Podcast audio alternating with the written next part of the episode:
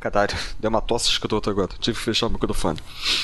Ah, poxa, eu fiquei esperando a tosse, uma vacilo, o cara é todo profissional. Muta, muta, muta o microfone e tudo. Eu A já galera do umas Raul três não tem vezes isso, aqui, eu não. que mutei. A galera do Hall tem isso não, cara. Pera aí, uma... pe- pera aí um pouquinho. Sai assim. Bastante. Pode continuar. Cara, é porque teve um episódio que eu tava com uma sinusite foda, tipo, tava tossindo pra caralho. Eu, praticamente a gravação toda foi eu com o microfone fechado e o Febrini falando do Alguma Coisa Cash. Foi o episódio de histórias de escola? Foi, por acaso foi. História de quê? Escola. Histórias Ah, de tá. escola. Que susto, eu escutei histórias de cola. Caraca, o também. Trombado pra perna é pra frente mesmo, velho. História de colo. Os, os caras são destemidos mesmo. Aham.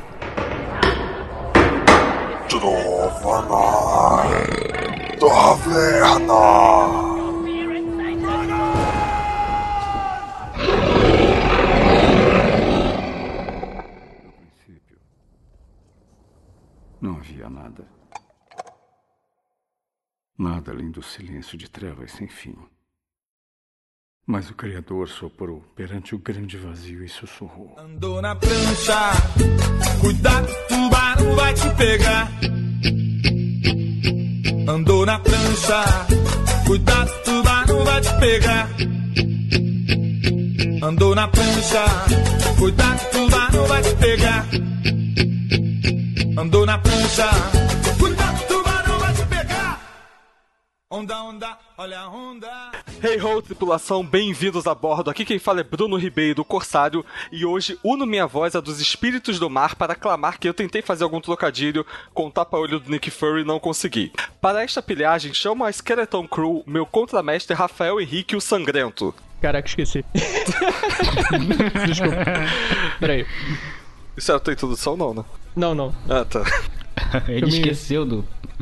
Ah, sei lá, que a gente já viu tanta introdução merda aqui, cara. Cara, fica uma semana pra gravar podcast e esquece a abertura. Esquece. Esquece a abertura. Mas É. tudo bem. Ar, traga-me uma garrafa de rum. Cara, tu esqueceu isso? Merda. Cara, é a frase mais marcada. Mas vamos lá É então. porque pirata quase não fala isso, né? Jamais. Aquele que preza pela qualidade acima de tudo, o mestre do navio, mestre A. O que, que eu falo agora mesmo? O nome ou só a frase? A peste Já, negra já, tomou já conta da elegemos qual vai ser o tripulação. nome da tripulação, né? Tra- tripulação Alzheimer. Tu acha que esse A é de quê, cara? Bom, aqui é o senhor A e melhor ser pirata do que ser marinheiro. Steve Jobs. Com certeza. Palmas. Profundo isso. Será que ele apoia a pirataria? Esse é o cara que todo mundo fala que é o supra-sumo da bondade humana. O cara apoia a pirataria, o roubo. Direto do navio do Hal, aquele que sempre calcula a parábola do tiro de canhão com perfeição, o homem das armas, Diogo Bob. Fala galera, e capitão bom é o capitão Tchaka. Oi? Tchaca, tchaca na buchaca. Só que já acabou agora, editor.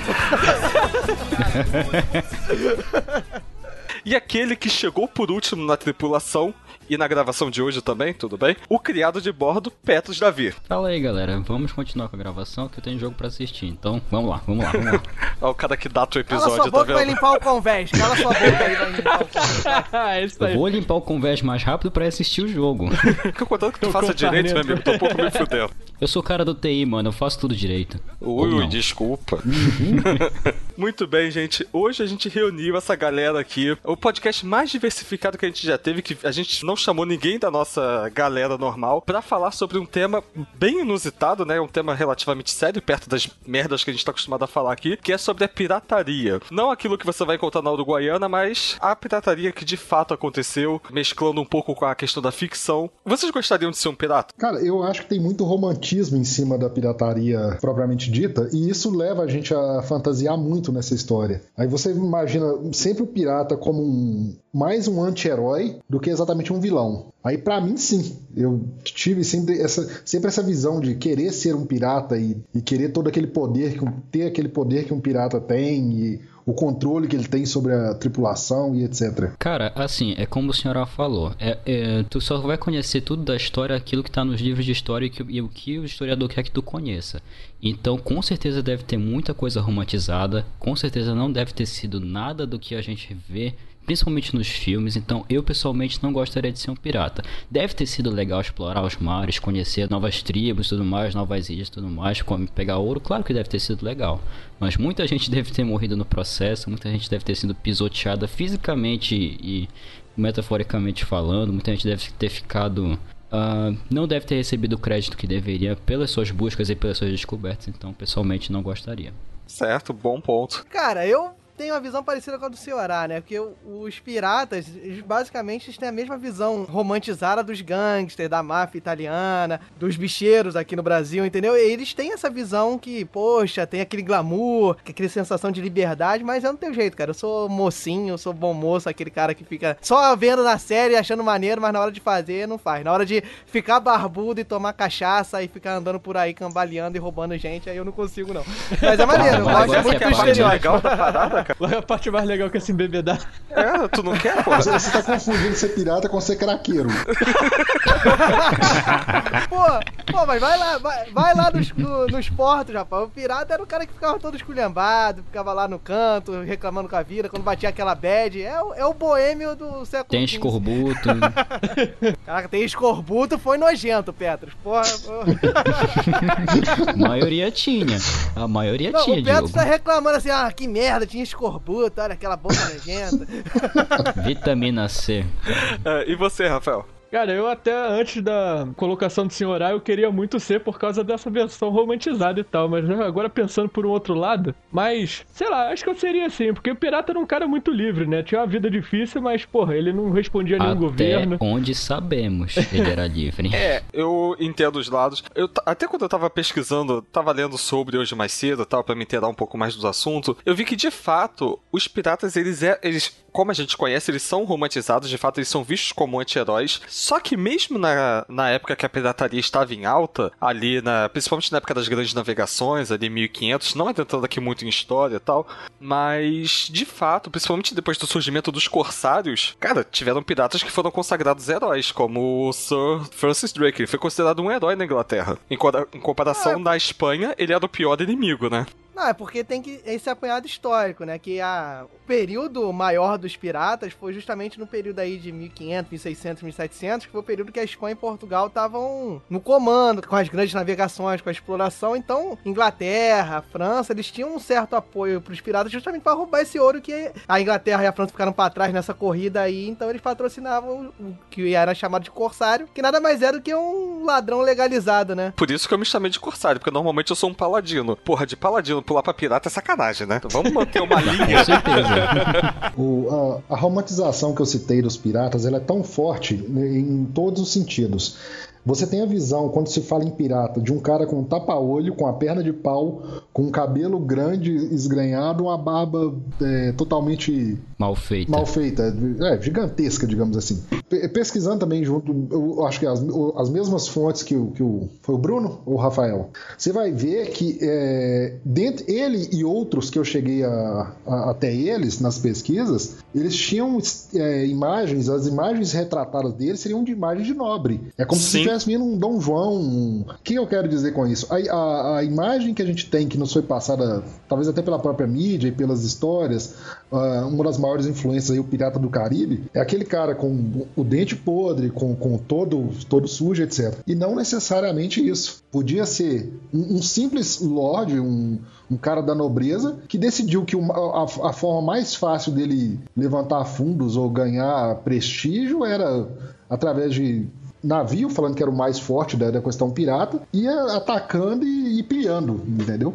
Não necessariamente que os caras eram maltrapilhos todos. essa, essa visão que o senhor tá falando condiz muito com a época, né? Que era uma época que não tinha tanta informação, então esses boatos vão se espalhando, né? As pessoas vão fazendo uma figura sombria, uma figura de amedrontar, justamente pelos malfeitos que eles iam fazendo, então pra aterrorizar. E eles mesmos patrocinavam isso pra que quando chegasse já tivesse esse teor de medo pra pra, pra invasão deles, mas não quer dizer que eles eram tão escrotizados assim, né? O cartaz de procurado não fazia jus à imagem que o pirata tinha de fato. O maior exemplo disso é o One Piece, cara. Quando a marinha fica faz a impressão dos dos cartazes de procurado dos piratas, eles fazem com uma imagem que passa terror, que as pessoas tenham temam o pirata em questão. Só que o do Ruff não deu muito certo, porque ele tá rindo na foto. Esse é o problema. Exatamente. Eu li realmente que existiam muitos piratas que eram da nobreza. Inclusive, é, tem uma, uma sequência de piratas.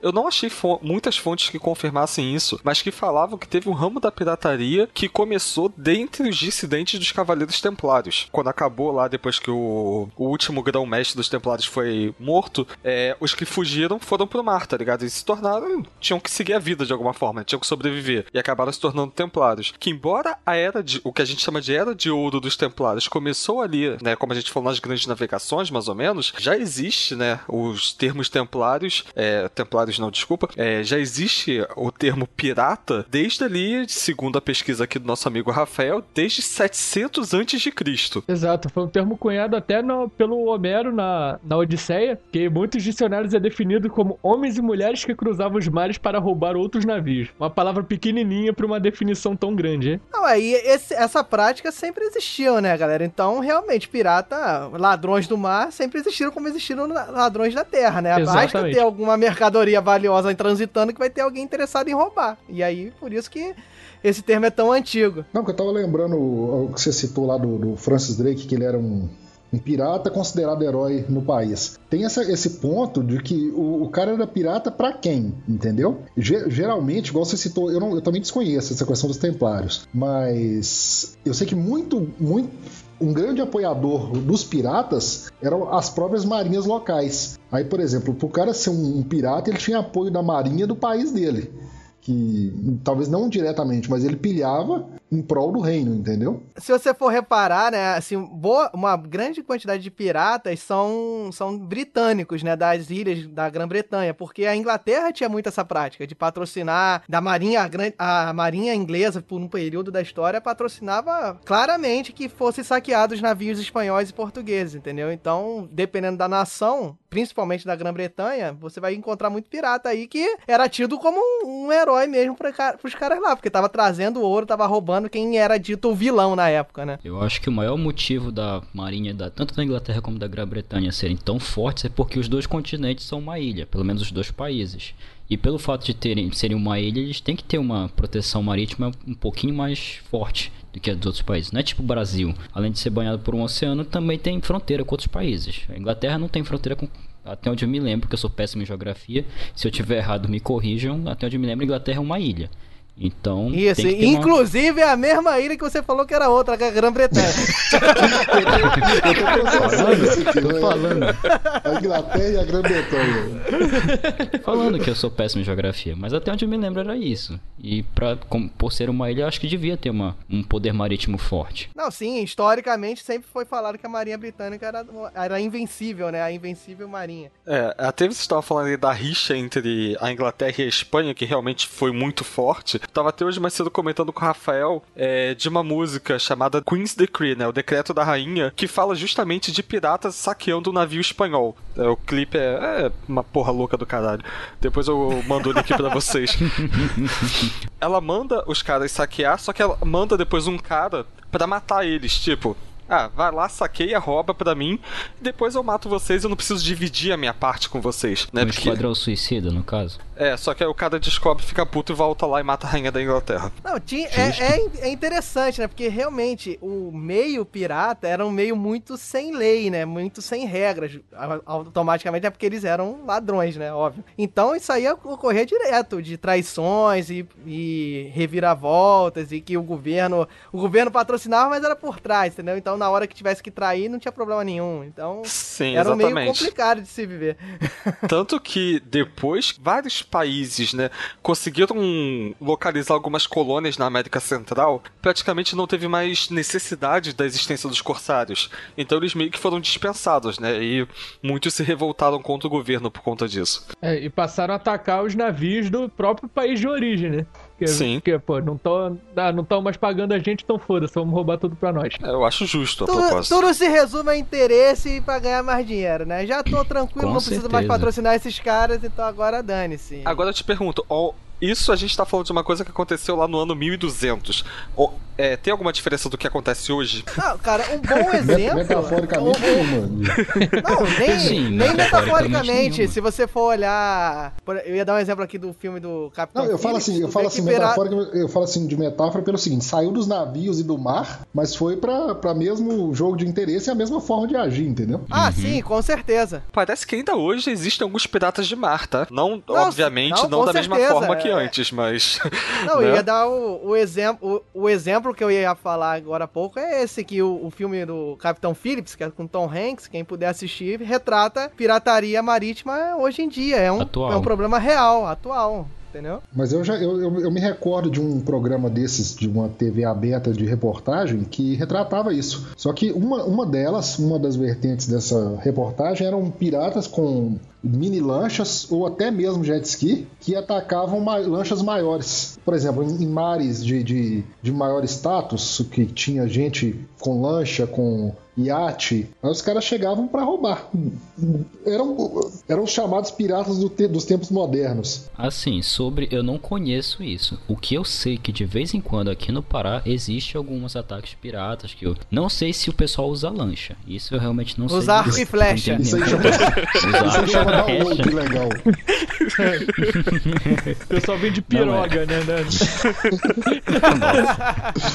Espiroqueta. Não, cara. Mas é, de vez em quando acontece. É, Ouço casos de que algum navio invadiu outro e tal, roubou todo o pessoal lá e tudo mais aconteceu. Não é raro acontecer. Não que aconteça todo dia, mas de vez em quando eu ouço. E o interessante é que eu sempre gosto de falar isso quando eu tô, tô estudando, gravando, é que realmente a, a história, as coisas vão indo em ciclos e coisas permanecem. Que o senhor falou aí de lanchas, jet skis, que é a prática pirata desde a época das grandes navegações que a gente tá falando, que era como? Os piratas sempre Uhum. usavam embarcações que fossem mais rápidas, que tivessem facilidade de manobra maior do que as grandes embarcações. Então isso é usado, foi usado em 1500, foi usado em 1600 e é usado até hoje. Só vai mudando a tecnologia, vai melhorando os instrumentos, mas a prática em si, o modus operandi é o mesmo. Até nas ruas, se você for ver em formas de assalto, é, a- é a- é o mesmo modus operandi de sempre. Uma moto é melhor do que um carro, né? Exato, mesma, me- bela analogia. Exatamente. Exatamente.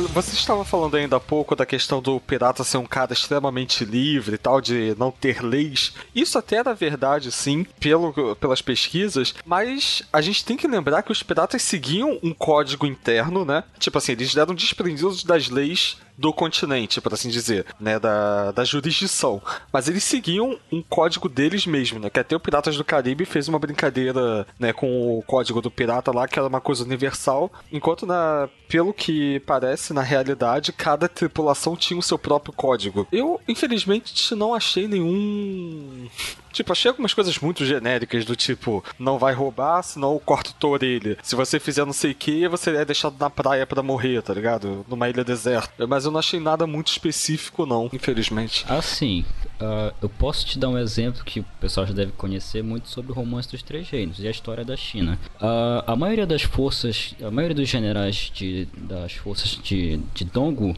eles eram piratas. Então, e até onde eu me lembro da história, ele não tinha nenhum código ali. Ah, Sim, cada tripulação tinha algum tipo de, de regulamento e tudo mais, mas a maioria dos piratas que foram contratados por- pelo exército de Dongwu não tinham código nenhum, tanto que muitos deles se afiliaram ao exército. Um, um dos generais, inclusive, era conhecido por ter sinos na cintura para o inimigo saber quando ele estivesse chegando. Não era todos os piratas que tinham isso. Tem um detalhe, um problema aí da, da- dessa total liberdade do pirata é o seguinte: é, na verdade, eles tinham essa liberdade, entre aspas, em navio, né? Porque geralmente em terra eles acabavam tendo que se sujeitar às leis da terra ou às leis do, do- do reino local, até mesmo para não dar muita bandeira e não ter seu. Seu, seu Passar despercebido, certo? é, pra, pra ter seu corpo ali, seu, seu. Como é que é a palavra do conjunto? Pra não ter seu conjunto desfeito, entendeu? Começar a ter, é, na, igual na época, é, marinheiros enforcados por alguma, algum tipo de, de situação, etc. E outra coisa é, nos navios, o, o que regia muito esse, esse código, essas leis do navio, era a questão da fidelidade. Que por mais que fossem piratas, é, é aquela questão de grupo, entendeu? Se não houvesse uma fidelidade entre eles, a bagunça era maior. E a questão de motim, mesmo que essa fidelidade fosse uma fidelidade imposta. É por isso é que, na verdade, alguns deles viviam sob um código até duplo. Porque os caras tinham que obedecer um código em terra e obedecer um código, às vezes, até mais rígido em mar, que é respeitar o, superior e, e etc, etc, por mais que o cara não concordasse. Não, é, é aquela coisa mais primitiva, né? Os piratas tinham aquele código, aquela conduta mais primitiva, né? Que é do, do macho alfa, aquela coisa bem do- da origem evolutiva das espécies, né? Que o capitão era aquele cara que demonstrava maior poder, maior virilidade, maior força, e ele que meio que determinava o que os outros iam fazer. E a partir do momento que esse capitão não demonstrava essa força, não demonstrava essa virilidade, aí acontecia motim e tudo mais. E o interessante que o senhor, o senhor Ará falou aí da, de obedecer às leis da terra, um, um dos grandes motivos para que eles se afastavam é que eles é, se afastavam disso e, e iam contra isso, é que muitos deles acabavam habitando ilhas, habitando coisas periféricas, onde quem podia. é, onde a lei poderia ser instituída por eles próprios, né? Eles botavam ilhas do Caribe, ilhas mais afastadas, onde eles se instituíam, botavam como se fosse o seu lar, e lá quem mandava eram eles. Faziam comunidade. Isso, tinha. Exatamente. Tinha muitas, muitas dessas no Caribe e a maior delas, a mais conhecida, foi a cidade de Nassau, que hoje é a capital das Bahamas, né? Aquilo foi tomado por piratas e ficou durante muitos anos sendo governado por eles. Até que a Inglaterra resolveu que não podia mais deixar isso e resolveram tomar aquilo de volta. Até- Até que, até que o dia a Inglaterra falou, não preciso mais de vocês. Aí então, sai daí. Sai daí, É. né? Vaza. Mas é- Mas era Exatamente. na capital pirata, só. Só pirata que ia lá, eles iam lá pra vender o saque deles, comer as mulheres também, que ninguém é de ferro, beber rum e planejar saques. Olha, Essa cidade Nassau que foi a inspiração pra aquela cidade onde se passa o Piratas do Caribe, né? Que é tipo a o lugar onde todos os piratas vão. Eu não, eu não lembro o nome que eles dão no Piratas do Caribe. tortuga? Tortuga. Isso. E também na série Black Sails, né? Não sei se algum de vocês já viu. Eu vi, eu, eu tava muito entusiasmado com a primeira e começo da segunda temporada, depois deu uma desanimada. Mas depois eu vou ver se eu volto a ver. Mas então, é, que era uma, uma espécie de cidade-porto onde todos os piratas iam para levar suas pilhagens e ali tinha as tabernas, o- as mulheres e onde eles gastavam os tesouros que eles conseguiam em suas pilhagens, né? Pra fazer o que todo pirata quer fazer, né? Que é comer gente, beber e depois voltar a roubar. Exatamente. Tá, tá, pera aí, comer gente como, Diogo? Depende, tem, tem a parte do canibalismo. É, é, é agora que sobe Eu Sou Virgem? É agora? Agora que Cara, sobe. mas assim, comer gente é um termo assim usado pra certas práticas, entendeu? Ah, É que não chegou aqui no Pará, então paciência. Então, cara, no primeiro episódio do Black Sails, é, vê lá quando o cara é introduzido ao Capitão Barba Negra. Caraca, aquilo foi Ah. bizarro. É, Que aí você vai entender um pouquinho. o cara, aquele ali eu tive que dar pausa pra rir.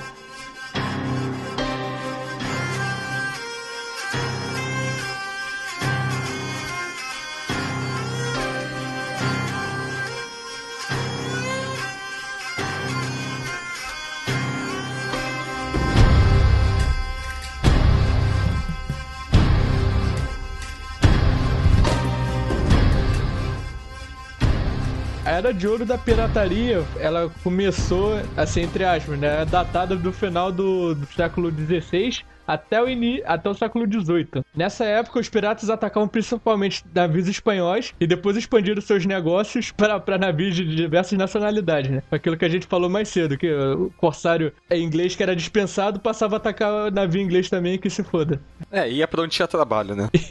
Exatamente. Uhum. Os navios espanhóis eram mais visados porque eles eram carregados de ouro e prata, né? Que eles levavam, exploravam tudo da América eu do Sul. acho excelente motivo pra ser visado. Aham. Excelente motivo. É até o plot da primeira temporada de Black Sails, que a gente tava comentando, é até o, o, o Capitão Flint indo atrás de um navio espanhol que estava carregado de ouro e prata. Exatamente. É, da porra daquela ilhazinha ali, maldita, perto da América Central, começou a aparecer uma- uma- uns cidadãos ali vendendo uma espécie de carne seca. Que aquela porra durava muito tempo em mar, então era legal. E esse povo começou a ser chamado de bucaneiros. Porra, eles começaram a perceber que chegava navio vazio, saiu navio carregado de prato, os malucos não carregavam arma, porra, né? É tipo andar com o celular na mão no centro do Rio de Janeiro, né, meu amigo? Ótima analogia. Porra, tá pedindo, né? Um detalhe interessante sobre as tripulações desses navios é que eles aceitavam todo tipo de pessoa. Desde que o cara quisesse roubar, estivesse disposto a a aceitar ordens, era aceito na tripulação. né? Então, escravos fugitivos, é, eles compunham essas tripulações, servos sem rumo também. E é, eu falei aqui dos capitães que o Diogo já falou mais cedo, né? Era eleito, se é fosse meio- considerado fraco, motim. É, é meio que a política de, da época, né? Porque é o seguinte, hoje em dia qualquer um pode ser vereador, principalmente se o cara carregar um, um peso sobre o nome dele pra trair voto. Na época lá, se o cara tivesse disposto a fazer qualquer coisa, beleza, tá dentro. se o cara ainda tivesse É, convenhamos uma... que não era. Convenhamos que não era um mercado de trabalho assim que você podia anunciar muito assim na frente, né? Então, ó, tu tá querendo chegar aí pra Aham. roubar pra mim, eu aceito também.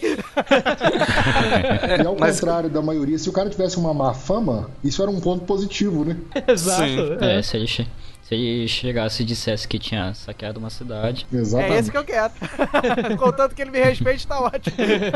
É, inclusive, quando alguns navios eram pilhados, era relativamente comum você ter alguns marinheiros que trabalhavam nesse navio a serviço do governo mesmo se converter para pirataria, porque em teoria, né, segundo algumas fontes, a vida de pirata era ligeiramente melhor do que a vida nos navios, de fato. Primeiro porque você não tinha, né, tinha aquele regulamento para seguir, mas assim, as condições de trabalho, entre aspas, gigantes e de ouro trazido das Américas, eram melhores, né? Tinha os problemas de navios no século XVI, mas enfim. Ah, o que que é peste bubônica, né? É, teve, teve. Cara, que que vale? não, é, é, é porque se você for fazer uma analogia, né, o, a marinha oficial, assim, digamos assim, né, ela vai seguir um código de conduta militar, uma coisa bem rígida, e a baixo, o baixo calão lá, as, as baixas patentes, eles vão sofrer muito, vão, vão pegar os piores trabalhos e não tem nada com que ele pense em melhorar. E já na vida pirata era diferente, né, o cara era obrigado a agradar a sua tripulação, então ele se sentia um pouco melhor, né. É, exatamente. Sabe uma questão que é impossível desassociar, que eu tô pensando aqui agora? Qual? Por exemplo, é, a questão do, do Afeganistão e do Osama Bin Laden. Que ele foi Uhum. primeiramente treinado por americanos e depois deu no que deu. Certo. Alguém concorda? Aí você pega Ah, os piratas. perfeita. 90% dos piratas eram ex-militares ou ex-oficiais de marinha. Porque, é, se você pensar bem, é impossível o cara dominar e, e se impor em alto mar, seja sobre a tripulação ou mesmo sobre as condições de, de clima e temperatura e da natureza, porque mar a gente sabe que não é tão brincadeira assim, principalmente em navios da época, sem um treinamento. O cara às vezes decidir, não, eu vou ser um pirata. Ele poderia ser lá o subalterno, mas o cara para dominar e para ser os grandes capitães, eles tinham que ter tido uma- um treinamento de, de mais anos, tinham que ser mais bem, bem preparados para ser estar à frente dos navios. Não, você se expande que os ex-militares, quando acaba descambando pra parte da ilegalidade, acontece isso até hoje. Não precisa nem, nem muito longe, assim, o Osama Bin Laden é um exemplo, mas tráfico do Rio, e tem muita gente que é ex-militar. Peraí, O- peraí, peraí. O próprio... Diogo Bob que tá falando. Eu não sei de nada, eu não vi nada. Tá Aliás, noticiado, joga, joga no Google. Joga no Aham. Google, joga no Google que tem, joga no Google que tem, entendeu? É, mas é, ex- o ô, ex-militar que acaba descambando fala e o não seu tem CPF muito aí, futuro... Sou eu que tô falando, Petros Davi. O endereço do Diogo Bob vai estar no post. Aham. Mano, eu tô seguro, eu tô cercado por mato. Eu posso falar que eu- a maioria das coisas que eu quero. Então eu tô cercado aqui, eu tô de boa, eu tô isolado. tu tá no meio do Brasil, cara. Eu nem no Brasil tô. Dá sequência. Cara, eu, eu sou um cara destemido. Desde o galera do Raul lá sobre jogo do bicho, eu fiquei destemido. Ou seja, tá, desde que vem eu não falo mais com vocês. Destemido. Pô, tava rolando a sala de justiça Tá agora aqui, né? Nem, o Raulzito nem chamou. Olha só. Vocês querem mais informações sobre o jogo? Ouçam um episódio sobre o jogo do bicho, tá tudo lá. Ih, rapaz. Pedro é um cara amigo. Eu gosto, eu gosto da amizade que vem do Pará. É uma coisa legal. Diogo, eu vou te falar uma frase que, mais uma vez, aprendi no Romance dos Três Reinos. Eu prefiro trair o mundo todo do que o mundo todo me trair. Olha só, o cara acabou de falar que no, lá onde ele mora é normal ter negócio de pirataria e o cara manda essa frase agora. Então, você vê a índole dele já, né? Já tá aí Tá ótimo. escancarada.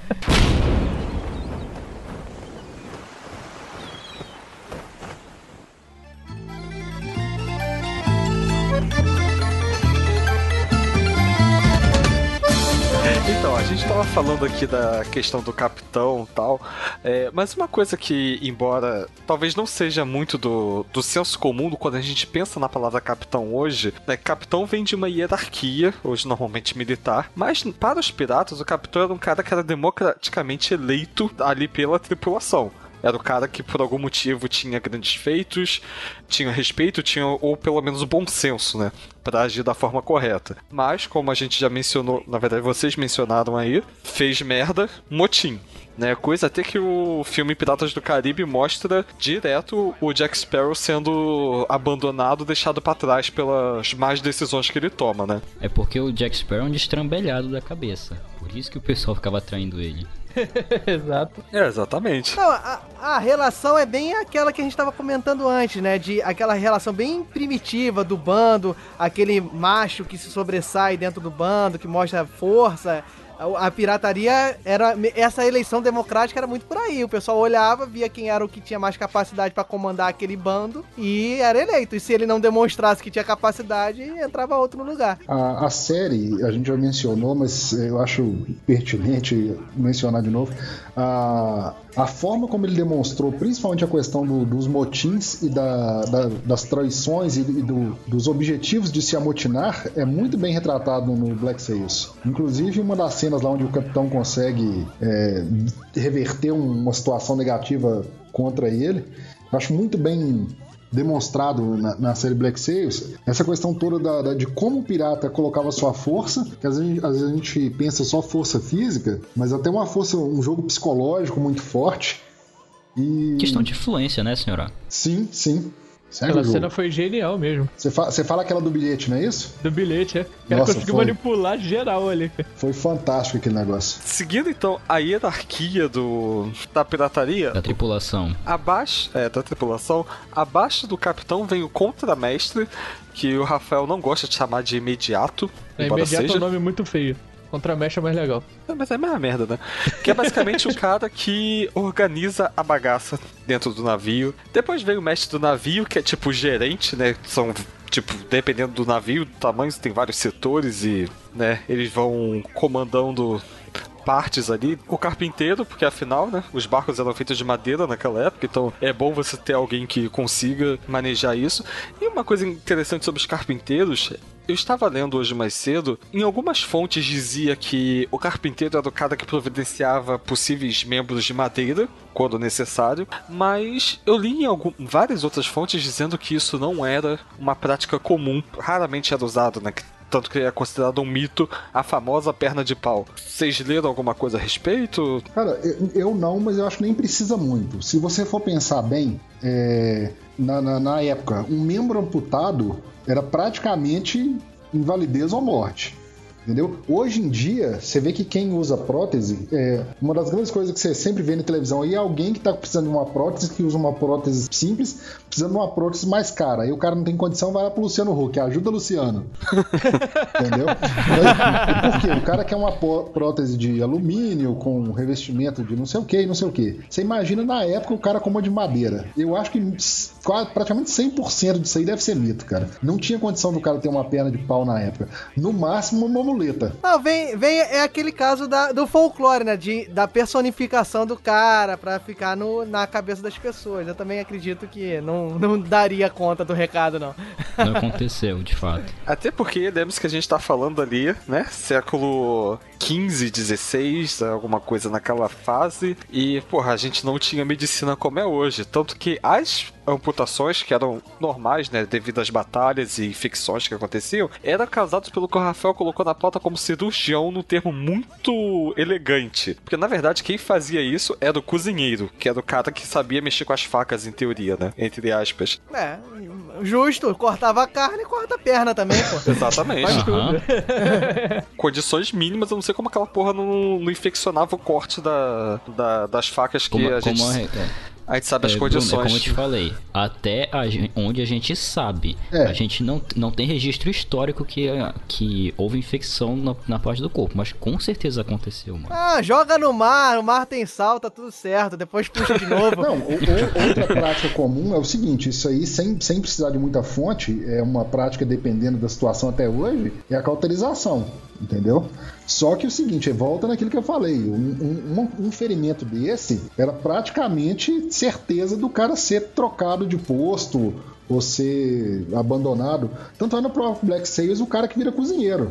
Ah, exatamente. Eles geralmente são rebaixados de postos ou para alguma função mais administrativa, né? Que não precisa se locomover muito. Ou vão pra cozinha, ficar descascando batata, sei lá, coisas assim. Né, eles não. Eles saem do posto de.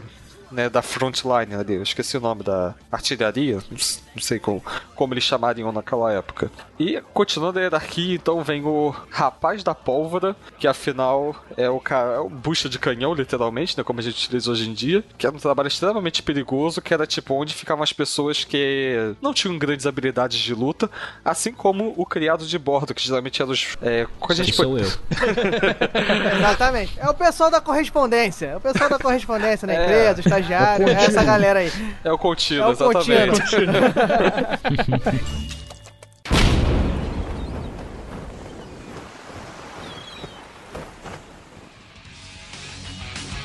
Entrando agora um pouco mais na parte. misturando um pouco ficção com. Não ficção exatamente, mas os, os caras que foram famosos. Eu selecionei aqui alguns piratas famosos, né? Alguns a gente já falou, como o Francis Drake, que era um corsário, que foi o terror da Armada Espanhola. Também falaram do Barba Negra, já que foi o mais famoso né? dentre eles todos, né? O nome dele era, era Edward Teach. Ó, vou subir o Professores Americanos aqui, 24 horas por dia. Nossa. Ele atuou no Caribe entre 1716 e 1718. Carreira relativamente curta para o cara que foi o mais famoso, né? Mas ele, é, ele começou como um oficial da Armada Espanhola. E Amigo, depois a- tudo que Jesus fez foi em três anos. É. É verdade. Ele é descrito como um verdadeiro demônio dos mares, tendo afundado diversos navios e atacado várias cidades costeiras. Ele morreu em 1718 durante o cerco à província de Carolina.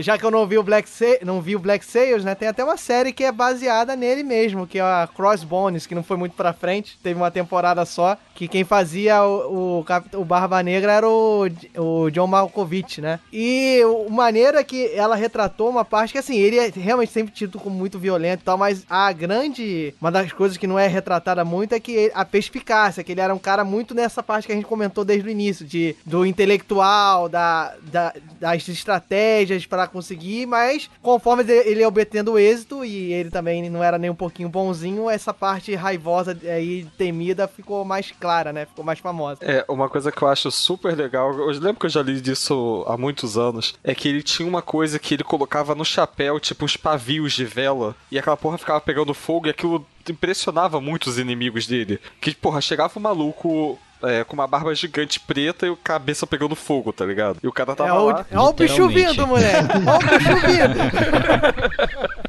Exatamente. Ele é o então, bichão assim, mesmo, hein, doido? Só adendo, é legal esse discurso dele aqui que colocaram na pauta. Bem, É, ele faz parte do, do Assassin's Creed 4. Ele fala: if, if a man plays the fool, then it's only fools who, pers- who persuade. But appear to be the devil, then all the men will submit. Ah, tá. Bacana. Ok. 24 horas por dia.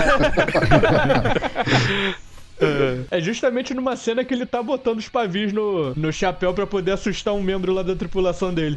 É, se um homem bancar um tolo, então ele só vai enganar os, é, somente todos que ele vai persuadir, mas apare, aparente ser o diabo, então todos os homens vão se submeter. Realmente faz sentido.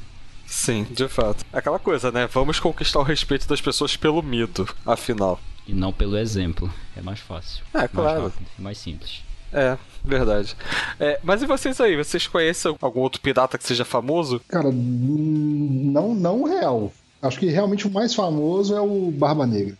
Não, assim, famoso que eu, que eu conheço e já li sobre é um que também tá aqui que o Rafael deve falar, que é o Bar Barba Ruiva, né? E esse eu, eu conheci também, acho. Acho que essa, esse aspecto da barba, né? O, ah, o pirata, que a barba, não sei o que, ficou muito marcado nos piratas e são os que eu lembro de primeiro, assim. Assim, se eu for mencionar piratas famosos, vou ter que voltar pra história da China. E como deve ser um saco pra pessoa ouvir, então. Não, por favor. Não, pô, fa- fala aí que tem, tem uma. Que é Então, assim- sinistra. Vou, eu vou bot, boto o Barba Negra no chinelo. Vou logo A, a avisando. pirataria da China sem a- acesso ao AliExpress, o. Assim, como eu falei há- há algumas, alguns minutos atrás, o romance dos três reinos é muito romantizado. E como eu falei, um, um dos três reinos, que eram as forças de Wu, eram muito. eram umas pessoas muito ligadas à marinha. E a maioria dos oficiais que o Sun Quan, que era o imperador da época, o imperador de Dongwu, ele, ele contratava a maioria dos oficiais e a maioria deles eram piratas. O próprio pai dele era pirata. Ele juntamente dizem que o pai dele era descendente do Sun Tzu, que, foi, que escreveu a Arte da Guerra. Mas a maioria dos oficiais de Dongwu eram piratas. Porque ba- basicamente para ter vantagem em relação a batalhas marítimas. Inclusive foi isso que levou eles à vitória da Batalha das Colinas Vermelhas. Que foi um dos eventos mais importantes do romance. Olha só, hein? Ninguém nunca ia imaginar que Romance dos Três Reinos ia ter a ver com pirataria. Tem. É porque ele não comprou o livro, ele baixou. Não, tem online, cara. Comprar um livro de mais de mil Não, páginas. já que, já que a parada ficou pra, pra história da China, né? Aí, ó, depois, Feto, vale a pena tu dar uma olhada na história da pirata chinesa que o Rafael separou aí, não é, Rafael? Olha eu fazendo Sim, o pai bola aqui exatamente. no podcast dos outros. Xing Xi. Essa aqui eu realmente não conhecia. Até porque já é do século XIX, o romance dos três gêneros se passou no século 2, 3. Não quer dizer que ela não seja descendente de alguém das, das forças de Dongwu.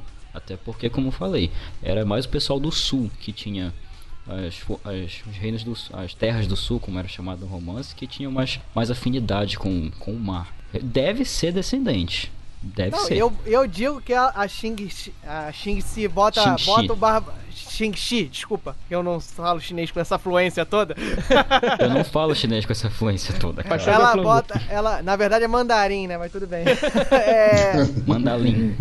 ela bota, ela bota o Barba Negra no chinelo, meu irmão. Porque se pelos, pelo que eu dei uma olhada aqui, o Barba Negra no áureos tempos, ele comandava quatro navios e 300 pessoas.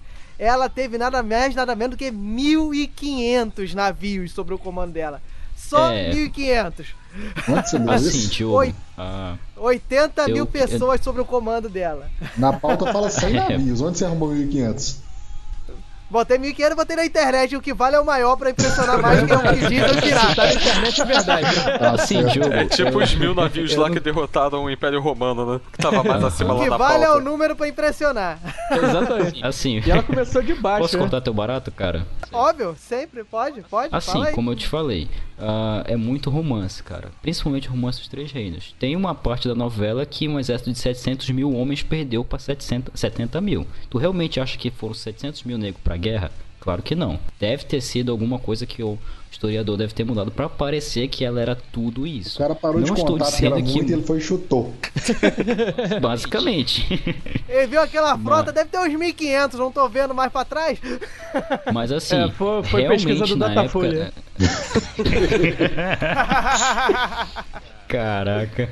Mas assim, não quer dizer que ela tenha comandado todos esses 1500, mas ela deve ter comandado um número considerável de navios. Como eu falei, Não, é um tanto- número exacerbado? É, mas ainda assim é um número... Não, tanto que é, a- o governo fez um acordo de perdão com ela pra ela parar as práticas e encerrar a carreira, entendeu? Ah, falou é, que não ia ser cobra, não ia, ela não ia ter penas, não ia, não ia ser posta na cadeia, ia ser perdoado e não ia ser o dinheiro que ela tinha saqueado ficasse com ela mesmo desde que ela parasse de atuar. E pra você ver a moral que ela tinha. É, os caras foram- se ajoelharam pra ela, por favor, não rouba mais a gente, não. Para, encerra, encerra aí, encerra aí os seu, os seus trabalhos. Por favor. É, a gente não pode é, deixar de falar de piratas famosos sem citar esse cara aqui, que é o Calico Jack.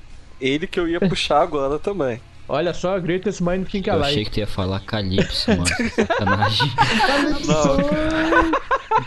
Não, cara, esse é outro tipo de pirataria. Pará! Do Pará. Por favor, Bruno, pode falar sobre ele então. Porque eu acho que ele é relevante porque a gente sempre tem a ideia do, do pirata, como né, muito bem falado aí, do cara barbudo, tapa-olho, perna de pau, eventualmente um gancho na mão. Mas uma outra coisa que a gente associa imediatamente ao pirata é a bandeira preta com a caveirinha lá e duas espadas cruzadas. E A a Jolly Roger. Isso. Exatamente. Que foi uma prática que começou com o nosso amigo Calico, né? Caraca, nome escroto, né? Calico, puta que pariu. É, esse apelido é porque ele gostava muito de muito, muito de tecido, né? Aí um dos tecidos que ele mais usava era esse tal de calico aí, ele aí pegou o apelido. É sério Parece isso? apelido de morro carioca, né? Pô, cara, é, é- é o Calico. É o Calico ali, ó. Caralho, pior que é a apelido de morro calico carioca pra mesmo. chegar lá, meu irmão.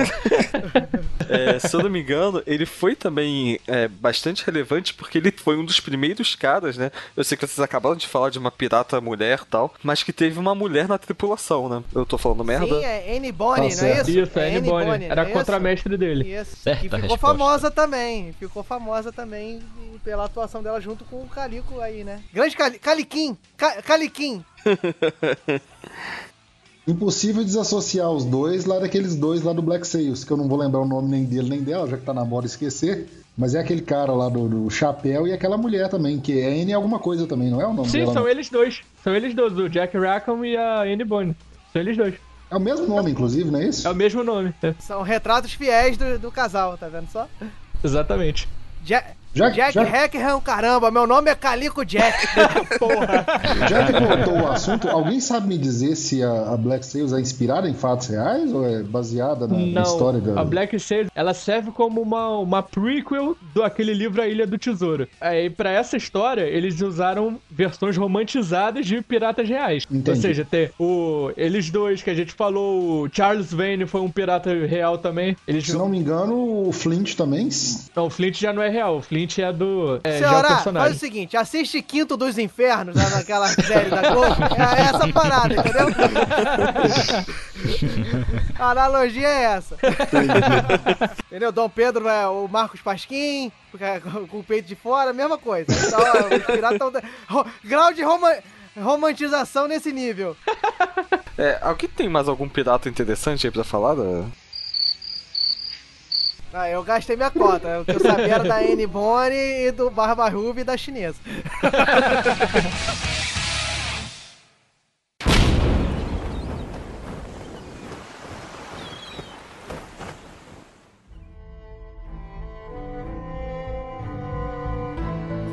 Entrando agora então na, na parte da ficção, afinal, né? É o principal foco do Trova na Taverna, sempre foi e sempre será, basicamente. Falar de história não interessa pra gente, porque ninguém liga pra isso. Só a da China que é importante.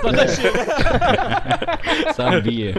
É, né, nós temos aí uma vasta gama de filmes, principalmente filmes assim mais da década de 80, né, sobre piratas. Eu confesso que eu vi pouquíssimos deles, mas quem puxa o primeiro aí? Ó, eu vou, eu vou puxar aqui já o que a gente já comentou antes, que é a Ilha do Tesouro, que é o livro escrito por Robert Louis Stevenson e conta a história de Jim Hawkins, né, que é um filho de estalajadeiro que tem acesso ao mapa de um tesouro enterrado pelo Capitão Flint. E ele vai em busca desse tesouro. Essa obra é importante porque esses elementos estereotipados que a gente vê aí de pirataria, que é o papagaio no ombro, o tapa-olho, o gancho, a perna de pau, o mapa com X marcando o local, tudo surgiu desse livro aí. Não, é maneiro que, e, é, por exemplo, essa ideia do papagaio é tudo vinculado a uma parte histórica mesmo, dos, dos piratas estarem ali atuando mais no Caribe e tudo mais, então é maneiro mesmo. Eu, cara, eu vi muito filme assim que tinha os piratas, eram não o, o foco principal, mas assim, que, tem, que tinha o personagem do pirata, que eles apareciam, eles saqueavam. Agora, o primeiro que eu lembro mesmo é, o- é o Ilha da Garganta Cortada. Vocês já, já viram? Eu não lembro se o nome do filme era isso mesmo. Sim, Ou era, era o Sim, um da sim. sessão da tarde, né? Clássico Era o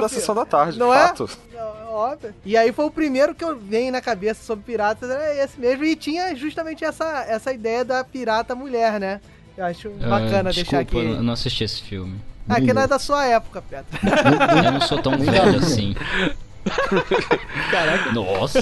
Não, vale, a- eu, eu acho que é um, é um filme que vai, dá pra assistir, assim, é tranquilo. Eu não, não diria que é um filme ruim, não. Dá pra, dá pra ver legal. É porque assim, a, a minha imagina, a minha me- mente é uma mente de, de merda, eu admito isso. Quando eu penso em piratas, o que vai me vir à cabeça é, obviamente, Piratas do Caribe, que é uma mídia que todo mundo conhece. É, mas também eu vou pensar em outras merdas, tipo, merdas entre aspas, Goonies, por exemplo. Willy e o Caolho. É. Ah, pô, não, não é que merda, não, pô. Willy Caolho? Que isso? Não, é porque o foco não é exatamente pirata, né? Mas tem pirata no meio. Eu vou pensar em Chapolin no Pirata Alma Negra. A Alma Negra é um ícone. A Alma Negra é um ícone.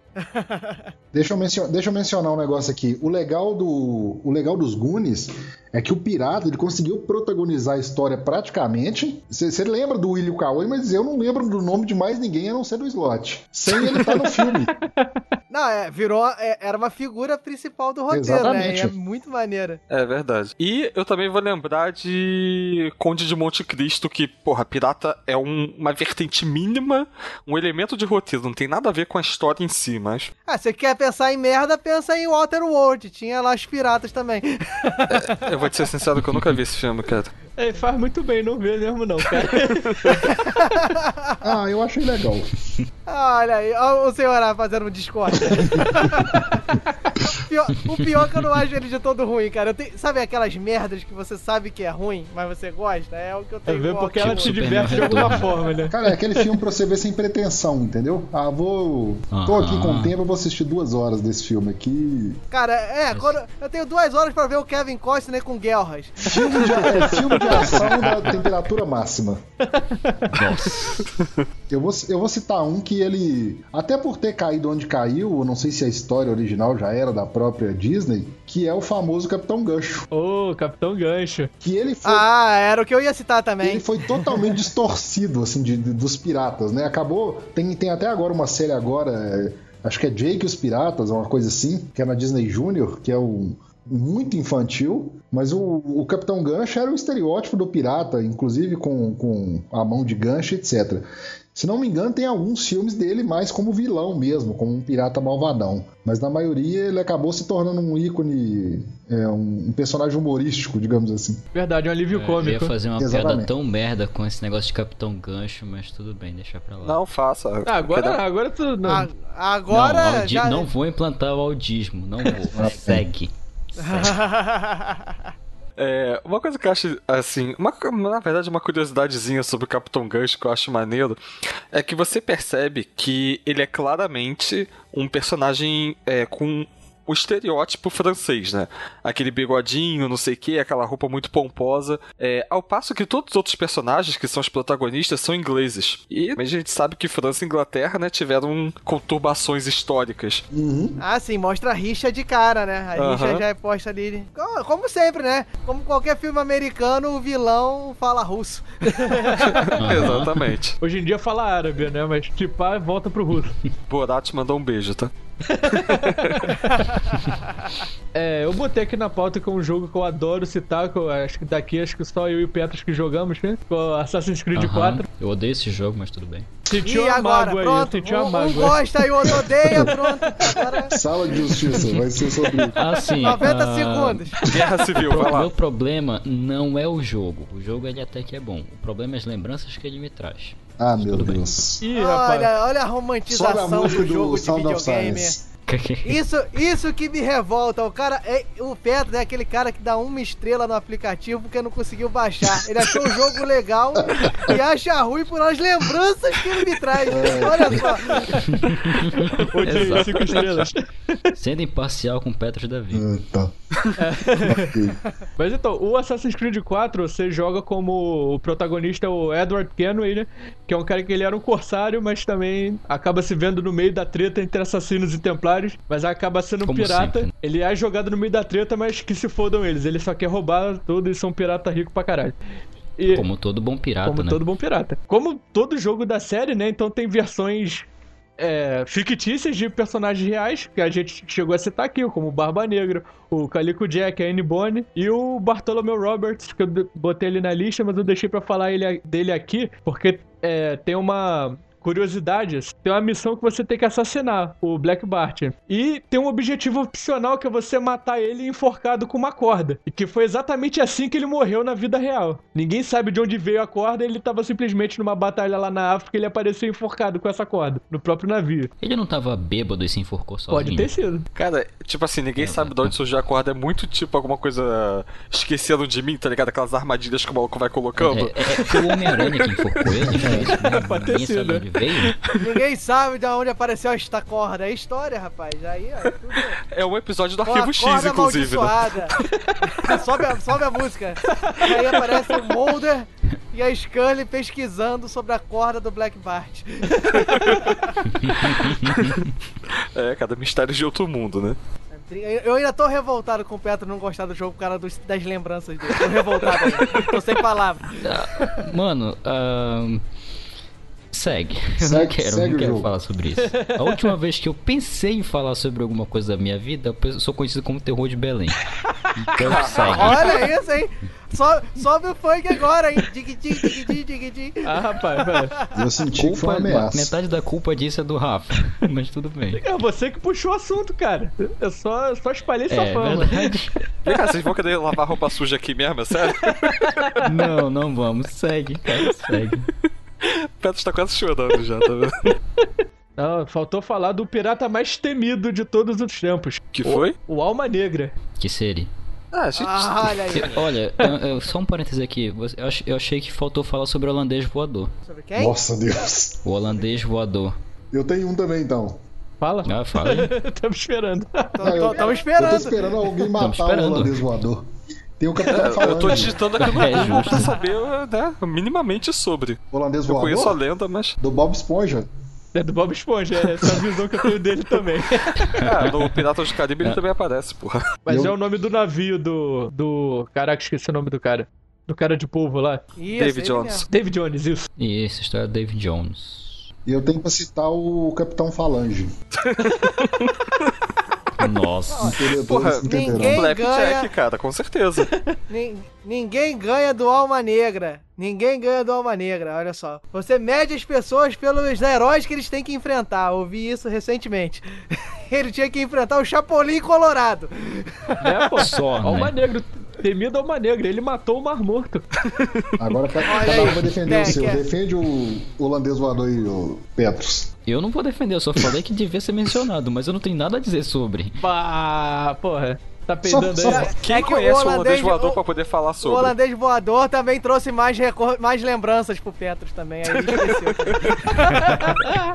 Fazendo, fazendo um É, adendo eu- rapidinho aqui então, o curi- defendendo o meu. É, o curioso do Capitão Falange é, é como eles traçaram a personalidade do personagem. Por exemplo, eles vivem atrás de doces ou do xarope de melado lá, se não me engano. Que é como, é como um- os piratas viviam atrás de ouro. Ele não, ele não mede é, consequências de tirar o dele da reta e colocar o guri, o Flapjack.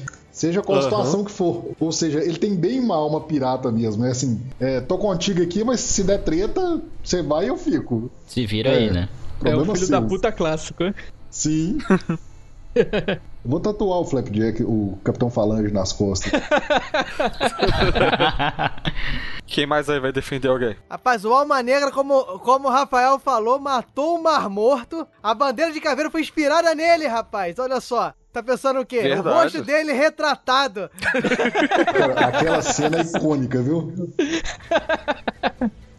Aquela cena da bandeira en- encarnando a cara dele lá é bem. Tá pensando o quê? É um símbolo. Ele é o, ele é o ícone da pirataria mundial. É E mesmo depois de morto, o fantasma dele voltou pra, pra fazer as paradas. Lembre-se disso, né? Que era o fantasma do meu tá, tá, tá, tá, tá, tá, tá, tá, tá, 14 tatas vou. Exatamente. Eu- Tu vê, tem como competir com a Alma Negra? Não tem, cara. A Alma Negra é o pirata mais B10. Alma Negra é o concurso, cara. Eu acho que, tipo, eu pedi pro Rafael colocar na pauta como menção honrosa, tá ligado? Eu tô me sentindo agora no Chico News, porque eu tava num site aqui vendo justamente os piratas mais temidos. Aí embaixo no comentário tem um cara assim, esqueceram do Alma Negra. Aí, tá Eu vendo? acho que é um perfil fake do Diogo Bob. Ai, Depende de quanto, que é, de quanto que é o post aí. 2013. Aí, ó, é possível, é possível.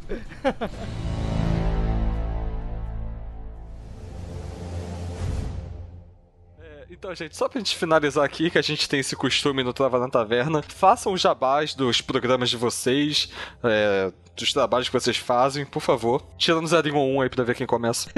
Bom, vou começar como eu sou o mais ancião. Eu hoje estou editando o Conversa Nerd Geek, do portal culturanerdgeek.com.br. É, eu sou co-editor do Despachados, despachados.com.br.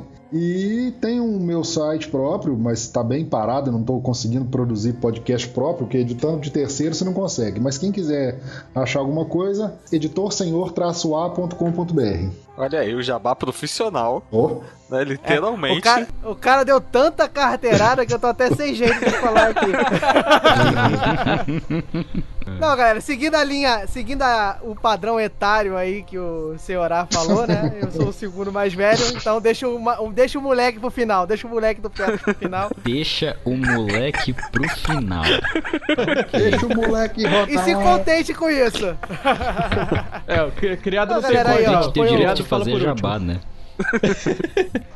É isso aí. Pois é. Então, vou fazer aqui o meu, galera. Ó, foi um prazer estar aqui. A Galera aí, o Rafael aí sempre tá aí no, no grupo do Telegram falando. O Bruno eu conheço menos, porque deve ser mais ocupado, né? Que o Rafael é meio desocupado da vida. e fica Pois é, mensagem né? direto.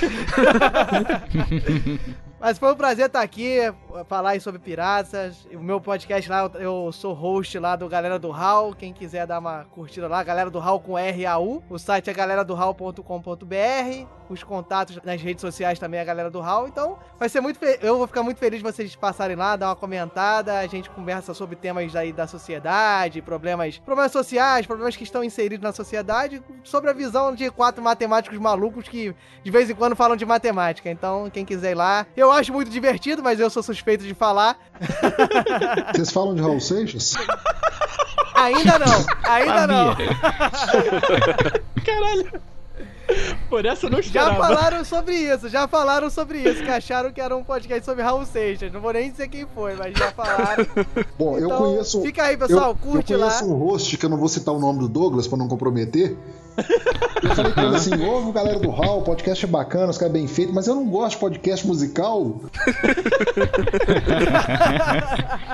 tá. Então, galera, quem escuta o Trova na Taverna, fica aí, assiste lá. Assiste não, né? Escuta a galera do Hall e. Assistiu, prazer galera do tá Raul? aqui. Aparece na trilha. É o YouTube, é o YouTube no futuro. o YouTube no futuro, quem sabe. É isso aí. Bom, pessoal, eu participo também juntamente com, é, juntamente com o senhor lá no, lá no Conversa Nerd Geek e no Zcast. Eu também sou host agora do Fora da Caixa, que é um podcast que foi me dado. E eu também, fa eu também sou host do Batendo na Panela, que é um podcast que faz review de podcast, tenta trazer os pontos positivos e negativos. É, fazendo um jabá aqui mais de Inception, eu já fiz um episódio sobre o Trovão da Taverna e o Galera do Hall. Então, se quiser dar uma olhada lá pra saber como é, conhecer um pouco a história desses dois podcasts, vai lá. Por enquanto tá só no SoundCloud. Sei que as pessoas estão me cobrando sobre iTunes, vou tentar resolver isso essa semana. O problema é que com TCC aí na porta já é complicado, mas prometo que tento resolver esse final de semana. Tudo bem que tô falando isso há cinco finais de semana, mas tudo bem, eu tento resolver. Ah, cara, tranquilo. Toda leitura de e-mails a gente promete que vai ter conteúdo exclusivo pra página do Facebook e a gente não coloca nada. Pois então é, tá de boa. reis da procrastinação. Os, É, ouvintes, é que os, tá ouvintes já- os ouvintes daqui já estão acostumados, né? Com a enrolação. Já, diária já, pô. Tá, tá tudo em casa. É, isso porque minha faculdade tá em greve, imagina se não tivesse. É. É. Então é isso, rapaz. É isso aí. Fechou, partiu. É isso. Obrigado, senhor A. Bri- Obrigado, Diogo Bob. Obrigado, Petros. Pff, Petros. por- Nossa, por ter vindo aqui. mãe do céu. Muito obrigado, galera, pela presença de vocês. Foi um prazer estar com vocês aqui, né? Que é isso. Pra gente poder Uma bater honra. esse papo. Espero que a gente consiga marcar outros aí em breve. Mas foi um prazer, meu. Só marcar. O prazer, o prazer é sempre nosso de participar. Não, diferente dos cariocas que de fa- só falam que vão marcar e nunca marcam nada, e podem marcar aí que eu vou tentar aparecer. Falou o rapaz que não consegue colocar o podcast no iTunes. Falou.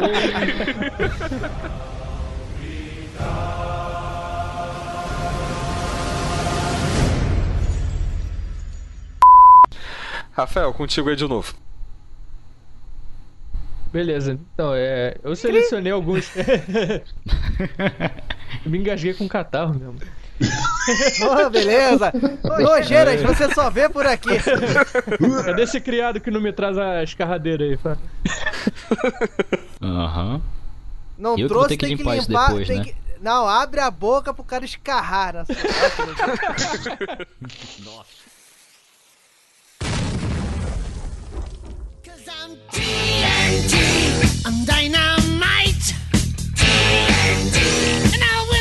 Fight. A power load. Eu sou o pirata da perna de pau, do olho de vidro, da cara de mal. Ih! Puta que me pariu! Olá, aventureiros! Sejam bem-vindos à tripulação desse balcão da taverna! Aê, ho! Tá, tá melhor assim a animação? semana passada eu tava meio Não. caído, na- semana passada na É, última. hoje tá, hoje tá bem legal. Tá... É, porque agora eu sou bodybuilder, porra! Ai, ai. Três dias de academia que não fazem com a pessoa. É, já acho que tá ficando bambam, mutante. É, porra, é, é pra competir com o Lucas, tá ligado? Vamos lá, então. O que, que nós temos para o nosso querido balcão de informações? O que, que o Taberneiro separou pra gente hoje? Pois é, o taberneiro nos avisou que pouca gente nos mandou e-mail de novo, né? O pessoal tá foda, É. vamos, vamos mandar todo mundo andar na prancha dessa vez, que hoje a nossa temática tá diferente, então a gente anda, bota pra andar na prancha, tem uns tubarãozinhos lá embaixo. É, exatamente. Embora a gente não comentou no programa, mas esse negócio de andar na prancha era, era um dos mitos da pirataria, né? Que a gente acabou não falando dos mitos. Mas. É, a gente complementa aqui, ou então esperamos que a tripulação nos avise, né? Nos mande e-mails complementando aí no nosso episódio. Nós gostamos de receber e-mails com complementações, tá? Sim, é, é, já que eles não mandam, eu faço então uma complementação aqui. Eles não tinham essa coisa de enterrar tesouros, até porque eles gastavam todo tesouros na, nas ilhas lá de Tortuga e Tortuga do Pirata do Caribe, é, Nassau. E esse negócio existia de fato a prancha, mas não era para as pessoas pularem, era só para eles chegarem mais perto do mar para poder jogar os corpos já mortos em alto mar. É, mas fo- foi um estereótipo legal, né? Provavelmente foi introduzido na Ilha do Tesouro também. Sim, e obviamente eles não andavam com papagaios na... no ombro. É, por isso que eu gosto do Capitão Barbosa, que ele usava um macaco, ele não tinha um papagaio. É o Jack. É, e complementando aqui, uma coisa até que eu comentei contigo depois, que a gente esqueceu de falar do incrível Capitão Munsey, que, porra, sem ele não existiria a minha religião, tá? Que eu sigo fielmente, que é a religião do monstro de espaguete voador, tá? Que ele passou essas informações para o Capitão Munsey e, porra, ele, tudo bem, deixou cair duas das tábuas com as escrituras, mas ele que nos trouxe a palavra. Olha só, hein? Demorou 19 programas, mas estamos descobrindo hoje qual é o deus que o Paladino serve. Sim, claro. O deus. Cara, é muito escroto, né? Você pensar que é um deus, de- um monstro de espaguete gigante, mas tudo bem. É, Enfim. Em algum episódio eu explico por que eu sigo essa religião. Não vai ser hoje. Not today. Né? Not today. É, aproveitando que a gente tá na onda pro último episódio de Game of Thrones, not today. Exatamente. É, mas então, é, o que, que a gente tem de recomendações hoje? Porque você, meu amigo mago, está virando o maior arroz de festa da podosfera, né? Exatamente, era exatamente isso que eu ia recomendar. Porque nesta semana eu visitei duas nações amigas. A primeira foi o Reino de Los Ticos. Então eu estive lá no Tico News 31, falando das notícias mais bizarras que aconteceu nesses últimos 14 dias. Olha só. Então vale a pena conferir lá.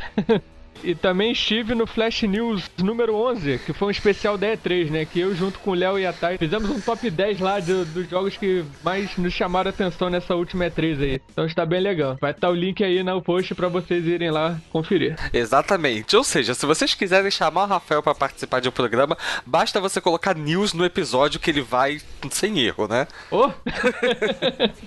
É basicamente esse o pré-requisito. Mas então vamos lá. Faça as honras do primeiro e-mail de hoje, então. Então, recebemos mais um e-mail do nosso amigo Jorge Augusto, né? Já é o terceiro e-mail que ele manda pra gente em seguida, olha só. É, já pode pedir uma música do Fantástico, né? Vamos ser. Pode pedir a música no Fantástico, vai, vai ganhar também buff de XP até a próxima quinzena. Jorge, já que você mandou três e-mails em sequência, você vai escolher a música que o Rafael vai cantar na próxima introdução dos e-mails. Exatamente, mande no seu e-mail a música que. a música que você quer que eu cante, que eu começarei o próximo balcão da taverna cantando a música que você indicar. Capricha naquela música em árabe, tá ligado? Olha eu lançando o desafio pros outros aí. Meu irmão Abim vai me prender depois dessa. É, é. Mas vamos lá, o que, que o Jorge nos diz, Bruno, Rafael, boa noite. Boa noite. Ele escreve sempre de noite, né? Mas a gente grava de noite também. Então tá. Imagina aquele boa noite do William Borne, tá ligado? Aquele bem marcante, né? boa noite. Mas com a voz do Cid Moreira, tá ligado? Jabulani. É, é. Bom. Aí, mano, quando eu vi que o Rafael tinha dito que vocês gravariam sobre Elder Scrolls, eu fiquei extasiado. Ainda mais usando a tracklist da maluca! Eu tô olhando como ele escreveu. Ele cara. escreveu essa parte em caixa alta pra vocês que não estão aqui tendo o visual entenderem. Entenderem? Eu estou aqui passando a emoção pra vocês de ler esse e-mail. Ela tem uma voz muito foda! Adoro a voz dela. Contando sobre o jogo e sobre a possibilidade do pacote de remasterização da Bethesda, que acabou sendo verdade, né? Ele será remasterizado. Sim, nada muito bom, mas. Como diz a música do Matanza. Exatamente. É. O que pode ser um rascunho talvez para Elder Scrolls 6. Espero que sim. Só podemos adivinhar. Oremos. Se você levar em consideração que eles levam cerca de 4 a 5 anos depois do lançamento de um game de e The Elder Scrolls Online foi lançado em 2014, o que significa que o próximo The Elder Scrolls possa vir e fechar a série Maybe em 2018 2019. Fico ansioso. Eu acho que tá cedo ainda pra. Tipo, considerando o tempo de lançamento, dois, três anos acho que é pouco tempo. Até porque o cara, é, o produtor do jogo, ele deu depois uma coletiva falando que ele já tem ideia sim pro Elder Scrolls 6, mas ainda não existe a tecnologia que ele quer pra isso. Então não é uma coisa que vai sair agora, que o jogo já está em fase de ser pensada, tudo direitinho. Mas que não é uma coisa que vai ser a curto prazo, não. Tipo, relaxa aí. Quando tiver pronto, a gente avisa. Exatamente. Eu discordo do Jorge aí que ele deduz que possa fechar a série, né? Mas eu espero que não feche, porque essa série é tão foda que tem que continuar sempre. É tipo Final Fantasy, né? As- os jogos não têm conexão um com o outro. Apesar de ser o mesmo nível. É tipo Locademia de Polícia que vai ter um novo. Pô, vai ter mesmo? Caralho. Vai. Tentei sim jogar o The Elder Scrolls 4 Morrowind. Olha, mano, vou dar uma cotovelada em você, Jorge, que a gente não fala outra parte do corpo aqui que é jabá gratuito. O Morrowind foi o The Elder Scrolls 3, o 4 foi o Oblivion, cara. É, mas os dois são uma merda, então, é, whatever. Isso é você que tá dizendo. Sim. Mas, Eu e o meu deus de espaguete voador. é, você segue aqui nessa dele, então é justo. Sim. Mas como foi dito no cast, é meio complicado. Pois por mais que seja mundo aberto, nem de longe ele tem a liberdade de ação que o Skyrim tem. E o online tentou colocar a série em MOBA, mas não deu certo. Olha, Jorge, eu não sei o que você viu de MOBA no, no online não, cara, mas... É, eu acho que por MOBA ele generalizou o modelo online, né? Mas, é, tanto MOBA quanto MMO são uma merda também. É, eu também não sou muito chegado não, mas até que eu gostei desse do, do The Elder Scrolls Online. Espero que o The Elder Scrolls 6 venha na vibe no estilo GTA ou Dragon Age Inquisition, que tem jogo off e online. Um grande abraço a vocês e até a próxima. É, eu acho válido se vier no estilo GTA, tipo um mundo aberto naquele estilo. Eu queria, na verdade, uma coisa no estilo Saints Row, tá ligado? Uhum, É, ter um cooperativo ali ia ser maneiro. É, que tem um cooperativo, tem um modo online lá dele, né, que você precisa estar conectado à internet, mas também é um jogo de mundo aberto, mas principalmente, cara, uma coisa que eu sinto muita falta no Skyrim, que não é uma coisa impossível de fazer, porque você consegue fazer isso com um console, que é a possibilidade, qualquer coisa que te faça voar no jogo. Tá ligado? Com console tem lá um que você desliga a gravidade e tal, qualquer merda assim, você consegue. Você atravessa paredes, na verdade. Mas aí eu acho que não deve ser tão difícil, né? É, não, com mod tudo se pode. com mod tudo se pode. Eu gostei dessa rima. Que, que rapaz jocoso. É, muito obrigado, Jorge, por mais esse feedback e continue sempre nos mandando e se lembre do desafio do Bruno. É, muito obrigado e manda aí a sua música que semana que vem, daqui a 15 dias, o Rafael vai, vai usar essa, dessa bela voz. Vou soltar minha voz aqui de taquara rachada pra... E dando continuidade ao estudo do Evangelho, Petros, versículo, episódio 12, console e PC. E ele começa falando que é um episódio com o qual finalmente ele tem alguma afinidade. Na minha opinião, consoles vencem. Ponto. Hahaha. Não, desculpa, não Você tá vence. sozinho nessa, hein, Bruno? Puta que pariu. Acho que tu é o último PC Master Race no mundo, cara. Não, eu vi memes hoje na, no Facebook que me dizem que me dão esperança ainda. Mas ele continua. Calma, permita-me uma explicação. Eu entendo que PC você pode jogar, dar um alt tab, acessar o Facebook, dar mais um alt tab, trocar uma playlist ou podcast se forem fãs demais, dar mais um alt tab, acessar o pornô. Brincadeira, ele não falou isso não. É, dar mais um alt tab e entrar no app do Twitter, né? Ele brinca aqui com a forma que o Léo Lopes fala Twitter, pelo menos se alguém mais fala eu não conheço, só o Léo Lopes. É, e até dar um alt tab para jogar o Minecraft. Aí se você tá usando o PC de uma forma errada pra caralho, mas vamos pois é.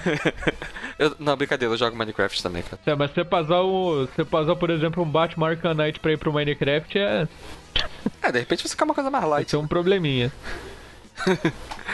É, Minecraft é aquela coisa que você joga quando você não quer compromisso. né?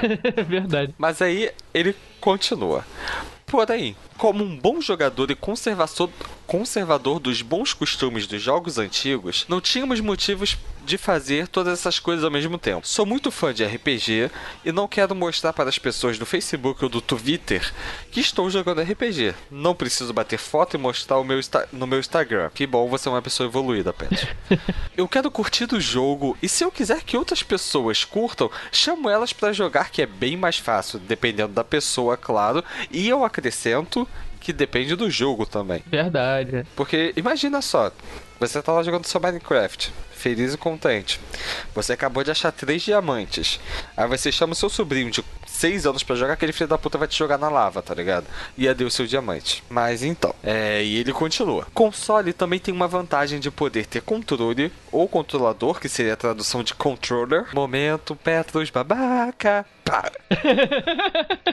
É brincadeira. É muito culto esse menino Petra. É verdade. Vocês né, viram que ele insistentemente citou o romance dos Sete Reinos, né? É esse o nome do livro? Os três. São três reinos. É, é porque eu tô com Sete Reinos por causa de Game of Thrones na cabeça. É, que ele citou insistentemente o romance dos Três Reinos e ele é o cara mais culto da mesa por conta disso. né? Todo o resto tava falando só abobrinha ali, o Senhorá tentando alcançar o nível intelectual dele, mas realmente não deu. Vamos lá. O console tem uma vantagem de poder ter controle, controle mais compacto, e não ter uma dúzia de botões para usar no PC. Mas claro que estou dizendo isso por comodidade. Conheço pessoas que não conseguem se acostumar com controladores, e eu acho muito esquisito é, falar isso, e preferem os teclados de PC. PC, é claro, que também tem suas qualidades. Se for jogo bem portado do console para o PC, você vai ter a melhor experiência jogando no PC. Tanto em gráficos do que é, quanto em jogabilidade. Dependendo do jogo, coisa que pode não acontecer no console, já que são feitos para serem executados em uma pré-determinada configuração de hardware. Sim, a gente comentou disso inclusive nesse programa que eu lembro. Exatamente. Esse combate sem sentido e feito por pessoas desocupadas vai durar por anos, ouviu, Rafa? Mas eu não inicio o combate, eu já deixei bem claro que eu jogo nas duas plataformas, cara. Vocês insistem que eu sou consolista, cara. Não, eu prefiro jogar em console, mas eu não descarto o PC, não. É, é, tenho minha opinião e prefiro consoles, mas reconheço que existem casos onde jogar no PC é a melhor opção. Eu diria que jogar FPS no PC é muito melhor, mas de uma forma geral. É, em comparação corrida é mais fácil você jogar no controle, enfim. Mas aí eu plugo um joystick no meu PC e tada. Cara, tem alguém aí da Podosfera, agora eu não lembro quem foi. Num desses papos que a gente teve lá no grupo do Telegram, que diz que prefere jogar é, jogos do RTS, né, Real Time Strategy, no controle. Eu não sei como é que o cara consegue achar que é melhor jogar no controle, mas Não dá, não dá. cada louco com sua mania. Então, fiquem aí com o estudo do Evangelho de Petros Davi, né? Mas para mais uma edição. É, Petros, olha só, só, a gente só tem mais dois evangelhos teus, tá? Se tu quiser renovar aí a cota, cara, a gente fica feliz, tá? Exatamente, ó. Vai, vai poder pedir música também pra eu cantar se mandar o próximo na, nos próximos dois dias após esse episódio sair. Na- não, o, o Petros, pelo que ele mandou aqui, o evangelho. Cara, ele mandou um evangelho, não foi qualquer coisa. Eu acho que ele pode pedir pra tu cantar uma ópera inteira, tá ligado? Imagina o Rafael cantando Carmina Burana. Se ele pedir, eu canto. Eu não vou cantar aqui, eu não vou dar isso de graça pra vocês agora. É, eu lembrei de um episódio de Mega XLR que o cara vai fazer uma batalha vocal com o maluco. Aí ele começa a cantar todo desafinado, a parada começa a explodir em volta. Acho que eu lembro disso. Acho que é o episódio 3 que ele tá lutando contra o Magnânimo. Eu lembro muito mais do que eu gostaria sobre do que Mega XLR. Então, é isso por hoje? Ah, não por hoje, né? Tem que falar da rede social, aquela parada chata que ninguém curte. Sim, é verdade. Como os nossos queridos aventureiros podem nos encontrar, Rafael? Eles podem nos encontrar no, através do Facebook Outra Guilda, que é onde estão nossos digníssimos podcasts Trova na Taverna e o, o Fora da Pauta também. Sim, também existe o site outraguilda.com. E o nosso e-mail também. Sim, e o nosso e-mail que é o tnt arroba outraguilda.com e através desse e-mail você pode se comunicar com nós. Você manda lá o seu recado para o taverneiro, que ele vai selecionar. Mentira, a gente não faz seleção nenhuma porque a gente não tá recebendo tanto e-mail para isso. Mas que ele vai chegar aqui na nossa caixa, a gente vai ler e a gente instaurou essa promoção, tá? Por tempo limitado, que mandando três e-mails seguidos você pode pedir música aqui pro Rafael. Exatamente, pediu, mandou três e-mails seguidos, né? Pra, mas de três programas diferentes, não adianta ficar mandando pro mesmo, não. É, só o Petros que pode, porque o Petros é outro nível. Exatamente. Ele é um cara culto, pô. Ele é o romance dos três reinos. Essa porra mesmo, aí. Dá três e-mails pra três programas diferentes, pede uma música que eu começo o balcão cantando ela. Isso aí. E avisando também que para este episódio fizemos no Spotify uma playlist só com músicas de temática pirata. O link estará na descrição do post. Então, é isso por hoje? Por hoje é só, pessoal. Tá, é isso, galera. E a gente ainda não pensou numa forma legal de finalizar com aquela frase de impacto. Pois é, né? Então é isso aí, galera. Fiquem até o próximo programa. E. Tchau, tchau! Tá que me pariu.